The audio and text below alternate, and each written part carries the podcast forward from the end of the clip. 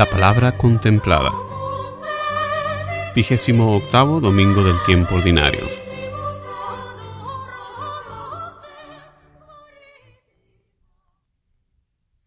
Lectura del segundo libro de Reyes. En aquellos días, Naamán, el general del ejército de Siria, que estaba leproso, se bañó siete veces en el Jordán, como le había dicho Eliseo, el hombre de Dios, y su carne quedó limpia como la de un niño. Volvió con su comitiva a donde estaba el hombre de Dios y se le presentó diciendo, Ahora sé que no hay más Dios que el de Israel. Te pido que aceptes estos regalos de parte de tu siervo. Pero Eliseo contestó, Juro por el Señor, en cuya presencia estoy, que no aceptaré nada. Y por más que Naamán insistía, Eliseo no aceptó nada. Entonces Naamán le dijo, Ya que te niegas, concédeme al menos que me den unos sacos con tierra de este lugar, los que puedan llevar un par de mulas. La usaré para construir un altar al Señor, tu Dios, pues a ningún otro Dios volveré a ofrecer más sacrificios. Palabra de Dios. La respuesta al salmo de este domingo es, El Señor nos ha mostrado su amor y su lealtad.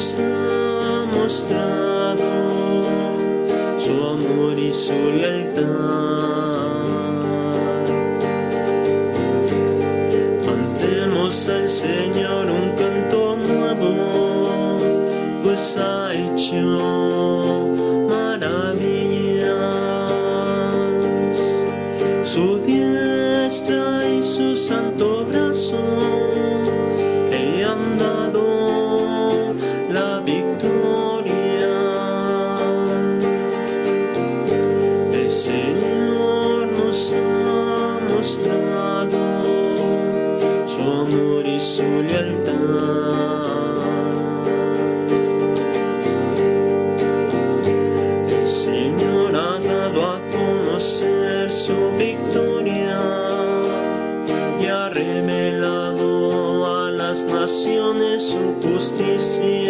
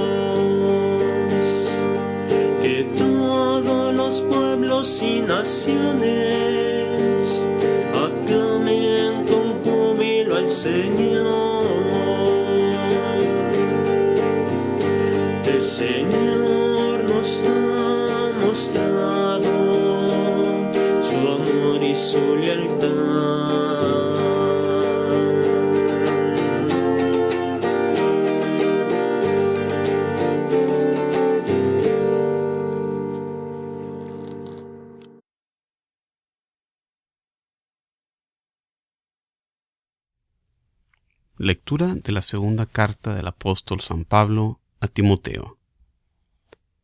Querido hermano, recuerda siempre que Jesucristo, descendiente de David, resucitó de entre los muertos, conforme al Evangelio que yo predico. Por este Evangelio sufro hasta llevar cadenas, como un malhechor. Pero la palabra de Dios no está encadenada. Por eso lo sobrellevo todo por amor a los elegidos, para que ellos también alcancen en Cristo Jesús la salvación y con ella la gloria eterna. Es verdad lo que decimos. Si morimos con Él, viviremos con Él. Si nos mantenemos firmes, reinaremos con Él. Si lo negamos, Él también nos negará. Si le somos infieles, Él permanece fiel porque no puede contradecirse a sí mismo. Palabra de Dios.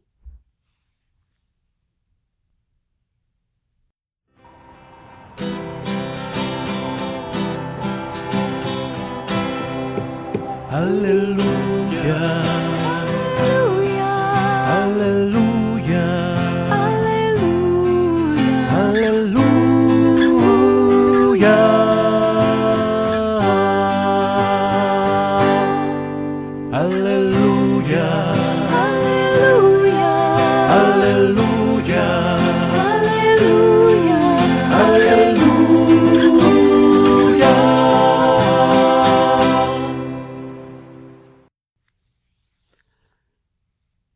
Proclamación del Santo Evangelio según San Lucas.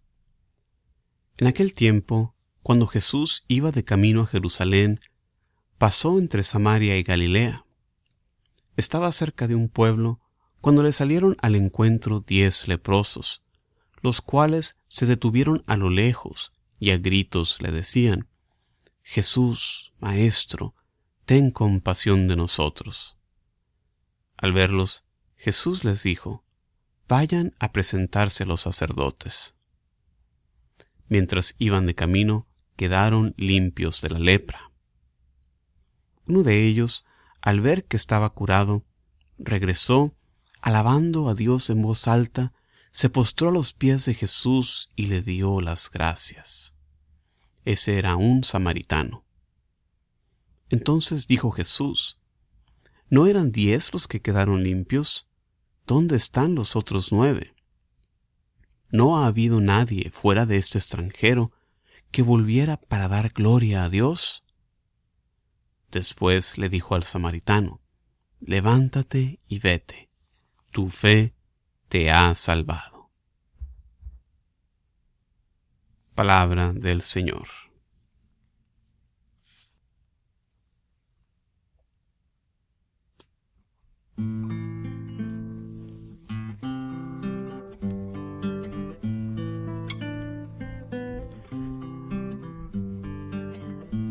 Hola, ¿qué tal? Bienvenidos a este espacio de reflexión donde tomamos un tiempo para considerar el mensaje que Dios nos tiene en las lecturas de cada domingo. En este vigésimo octavo domingo, las lecturas nos hablan del agradecimiento que debemos expresarle a Dios ante las obras maravillosas que Él realiza en nuestras vidas, comenzando con el darnos la vida natural, así como también la vida supernatural de la gracia en Cristo. En la primera lectura oímos la historia de Naamán, un general del ejército sirio que sufría de lepra. Le llega la noticia de que un profeta de Israel realiza grandes obras y acude a su encuentro. Este profeta es Eliseo, quien recibe a Naamán y le indica que debe lavarse en el río Jordán siete veces. Inicialmente Naamán se rehúsa, ya que esta indicación no era lo que él se esperaba. Y además siente un cierto sentido de superioridad que le impedía pensar que algo así pudiera pasar en un río de Israel. Finalmente cambia de parecer ante la insistencia de sus siervos y se va a lavar siete veces en el río Jordán. Al realizarse el milagro de su curación, Naamán es conmovido a una fe en el Dios de Israel y en gratitud le ofrece a Eliseo un regalo. El profeta Eliseo rechaza este obsequio, pues él era diferente a los profetas falsos que en aquel entonces recibían todo tipo de regalos y se enriquecían por su posición. Finalmente, Naamán pide llevarse un poco de la tierra de Israel donde habita el Señor vivo para llevársela a Siria y así poderle adorar después. Este pasaje lo interpreta la Iglesia como una prefiguración al sacramento del bautismo, instituido por nuestro Señor Jesús en este mismo río Jordán. El bautismo también nos lava de la enfermedad que es el pecado y nos da la salvación a todos, cosa que también es prefigurada en este pasaje, al sanarse Naamán, un no judío. Tres cosas se requieren de Naamán para su cura y tres cosas son también indispensables para nuestra salvación. La humildad, la fe y la gratitud. El gran general va acompañado de sus carros y sus caballos, esperando ser recibido y ser tratado con la debida pompa y circunstancia. En lugar de esto, Eliseo ni siquiera lo recibe, enviando las muy simples instrucciones para Naamán por medio de uno de sus siervos. Naamán tuvo que tragarse su orgullo y desplegar una confianza de que el profeta era en realidad un enviado de Dios. Ante la curación, Naamán es agradecido y busca recompensar al profeta. En la segunda lectura, San Pablo le propone a Timoteo como ejemplo a Jesucristo, descendiente de David y resucitado de entre los muertos. Como descendiente de David, Jesús es el cumplimiento de las promesas de Dios de que un hijo de David reinaría por siempre. Con su resurrección Jesús nos muestra que es el Hijo amado de Dios, que ha triunfado sobre la muerte y nos muestra así la salvación. La persecución que San Pablo ha sufrido la ha venido soportando porque la persecución y el sufrimiento nos configuran a Cristo y sirven también como testimonio para atraer a otros hacia Él. Para San Pablo, morir por Jesús es un vivir con Él. La recompensa de una vida entregada al servicio de Dios es una unión eterna con Él en el cielo. En el Evangelio de este domingo, San Lucas nos relata el episodio de la cura de los diez leprosos. Estos diez leprosos iban a la distancia, ya que la ley de Moisés indicaba que los afligidos por la lepra debían vivir fuera del campamento donde vivían los demás. Desde la distancia le gritan a Jesús pidiendo compasión por su estado. Antes de sanarlos, Jesús les ordena presentarse ante los sacerdotes en el templo, cosa que también era requerida por la ley para certificar una curación. Ellos muestran una gran fe en Jesús al cumplir su mandato, estando ellos aún enfermos. Encaminados a cumplir el mandato de Jesús, se realiza su sanación, y mientras nueve de ellos siguen su camino, uno se regresa a darle gracias a Jesús. Jesús lo encomienda por su gratitud, que también le regala, le gana el regalo no solo de la salud, sino también el de la salvación. Hermanos y hermanas, Dios quiere nuestra salvación y nuestra salud. Él nos mandó a su Hijo Jesucristo para darnos las dos cosas.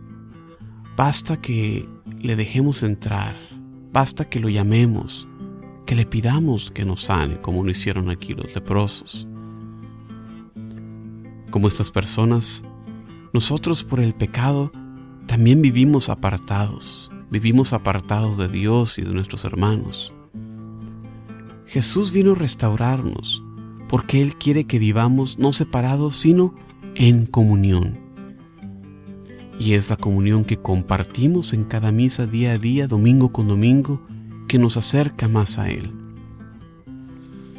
En esta semana, te invito a que practiques la gratitud a Dios por la gran multitud de regalos que nos ha dado y que nos continúa dando día con día. Muchísimas gracias por compartir conmigo este momento de reflexión. Como siempre te quiero invitar a que visites mi sitio de internet jcmoreno.net para encontrar ahí más recursos para la evangelización. Muchísimas gracias, paz y bien para ti, para siempre. Hasta la próxima.